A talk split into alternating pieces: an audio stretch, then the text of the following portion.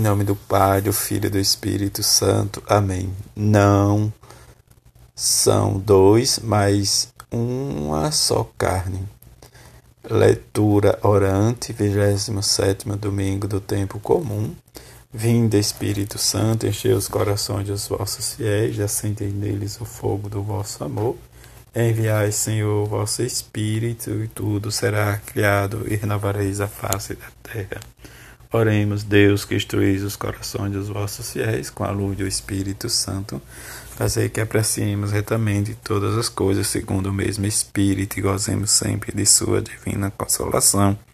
Assim seja. Amém esta leitura orante possamos é, relembrar durante toda a semana que passou, desde os fatos positivos e os negativos, os que nos levaram ao encontro ou à escuta mais profunda da palavra de Jesus.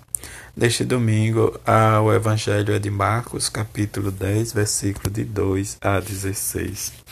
Naquele tempo, alguns fariseus se aproximaram de Jesus para pô-lo à prova.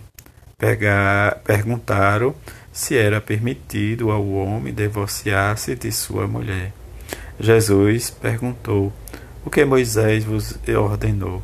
Os fariseus responderam: Moisés permitiu escrever uma certidão de divórcio e despedi-la. Jesus então disse: Foi por causa da dureza do vosso coração que Moisés vos escreveu este mandamento.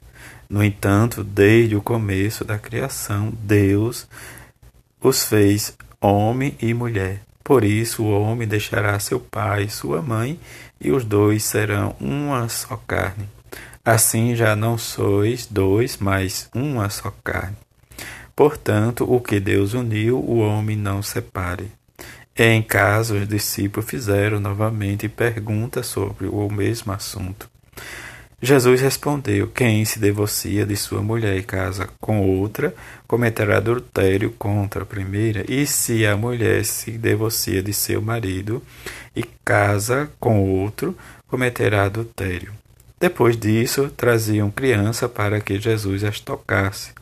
Mas os discípulos as repreendiam. Vendo isto, Jesus se aborreceu e disse: Deixai vir a mim as crianças não as proibais, porque o reino de Deus é dos que são como elas. Em verdade vos digo: quem não receber o reino de Deus como uma criança, não entrará nele. Ele a abraçava as crianças e abençoava, impondo-lhes as mãos. Palavra da salvação, glória a vós, Senhor. Meditar a palavra de Deus. O Pai e o Filho são um só Deus, no único Espírito de amor. Vida de todos, dois. Assim, desde o princípio, no projeto da criação, os dois esposos são uma só realidade no amor recíproco. São imagem de Deus, espelho da Trindade, verdadeiramente. O matrimônio é um grande mistério, princípio de vida na terra. Entrar em oração como sempre. Recolho-me, imaginando o lugar, a estrada por onde Jesus caminha, pelo outro lado do Rio Jordão, na Judéia. Peço ao Senhor o que desejo, entender o mistério do matrimônio que é, o mesmo do meu relacionamento com Ele. Peço-lhe que me cure da dureza do coração. Me dê um coração novo, capaz de acolher o seu amor e de amar com fidelidade e misericórdia. Peço-lhe também que ele me torne como uma criança, me carregue, me toque, me abrace, me abençoe para entrar no reino. Aproveito vendo, escutando, observando as pessoas quem são os que dizem, o que faz, medito estas expressões, dureza de coração, no princípio já não sois dois, mas uma só carne, o que Deus uniu, o homem não separe, criança, tocar, repreender, se aborrecer. As pessoas assim é que pertence o reino. Quem me recebe o reino de Deus como uma criança não entrará nele abraçar, impor as mãos. Partilhar a palavra de Deus como palavra alimenta e como esta palavra alimenta, como ilumina os fatos da vida que partilhamos no começo do encontro. Como cultivo a vida de casal, manifesto o amor, guardando a fidelidade, tenho a alegria de ficar junto. O que devo fazer ou cortar de mim para não quebrar o plano de Deus sobre mim? Rezar e contemplar a palavra de Deus. Dedico um tempo para rezar em silêncio e depois colocar em comum nossas intuições.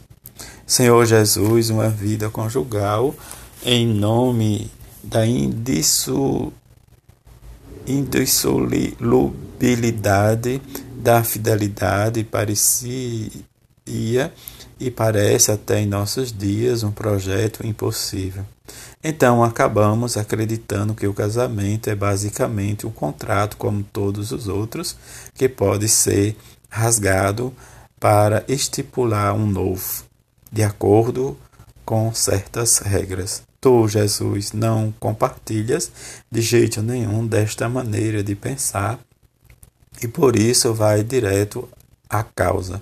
A dureza do coração, aquela dureza que está, infelizmente, ao olho de todos quando testemunhamos cenas dolorosas que se manifesta a maldade, a violência e o gosto doentio de golpear e ferir todos os comportamentos dos quais é capaz a alma de um homem e de uma mulher. Tu, Jesus, nos adverte para que não ameacemos com leviandade a santidade do casamento, porque ao fazê-lo vamos contra o próprio Deus, porque ele quem uniu dois seres em uma só carne. Senhor Jesus, acompanha os casais no, no caminho que tu traçastes para que eles se tornem um sinal luminoso do, de amor e esperança para todos nós. Viver a palavra de Deus. Que compromisso assumo esta semana para viver a palavra que meditei. Contemplemos o sonho de Deus, tendo sobre os casais um olhar de Deus. Como seria belo em cada manhã desta semana dizer-nos um bom dia em família com a simples palavra do salmista: Que o Senhor te abençoe. Fórmula de bênção em que se deseja apenas o bem. Ultrapassemos qualquer falso pudor para oferecermos àqueles que amamos a bênção do Senhor. Para a leitura espiritual, Papa Francisco. O evangelho deste domingo, Evangelho de Marcos, capítulo 10, versículo de 2 a 16. Oferece-nos a palavra de Jesus sobre o matrimônio. A narração se abre com a provocação dos fariseus que perguntam a Jesus se é lícito que um marido repudie a esposa como previa a lei de Moisés. Antes de tudo, Jesus, com a sabedoria e autoridade que lhe vem do Pai, ameniza a prescrição dada por Moisés, dizendo: Pela dureza dos vossos corações, ele, ou seja, o antigo legislador, vos deixou escrito este mandamento. Trata-se, portanto, de uma concessão que serve para remediar as falsas as falhas causadas pelo nosso egoísmo, mas não corresponde à intenção originária do Criador. E aqui Jesus retorna ao livro do Gênesis. Desde o, desde o início da criação, Deus os criou, varão e mulher. Por isso, o homem deixará seu pai e sua mãe e se unirá à sua esposa, e os dois serão um só. E conclui: não devido o homem o que não divide o homem o que Deus uniu. O projeto originário do Criador não é incluir o homem para se casar com a mulher e, se as coisas não funcionam, a repudia. Não, ao contrário, inclui o homem e a mulher, chamados a reconhecer-se e completar-se, ajudar-se reciprocamente no matrimônio. Este ensinamento de Jesus é muito claro e defende a dignidade do matrimônio como união de amor que requer a fidelidade, aquilo que conserte que os esposos permaneçam unidos no matrimônio. É um amor de doação recíproca, aparado pela graça de Cristo. Se, ao contrário, prevalecer nos cônjuges o interesse individual, a própria satisfação, então a sua união não poderá resistir. É a mesma página evangélica que nos recorda com grande realismo que o homem e a mulher chamados a viver a experiência da relação e do amor pode dolorosamente fazer gestos que a põem em crise. Jesus não admite tudo o que pode levar ao naufrágio da relação. Fazer isso para confirmar o desígnio de Deus, no qual sobressai a força e a beleza da relação humana. A Igreja, por um lado, não se cansa de confirmar a beleza da família como nos foi reconhecida pela Escritura e pela tradição. Por outro lado, esforça-se por fazer sentir concretamente sua proximidade materna a quantos vivem a experiência das, de relações interrompidas ou levadas adiante de maneira sofrida e fadigosa. O modo de agir o próprio Deus com o seu povo infiel, isso é, conosco, ensina-nos que o amor ferido pode ser sanado por Deus por meio da misericórdia e do perdão. Por isso, a igreja, nessas situações, não é pedida imediata e unicamente a condenação. Ao contrário, diante das tantas dolorosas falências conjugais, ela se sente chamada a viver a sua presença de amor, de caridade, de misericórdia para reconduzir a Deus os corações feridos e desorientados. Invoquemos a Virgem Maria para que ajude os cônjuges a viver e a renovar sempre sua união a partir da doação originária de Deus. Homilia domingo 7 de outubro de 2018, Papa Francisco.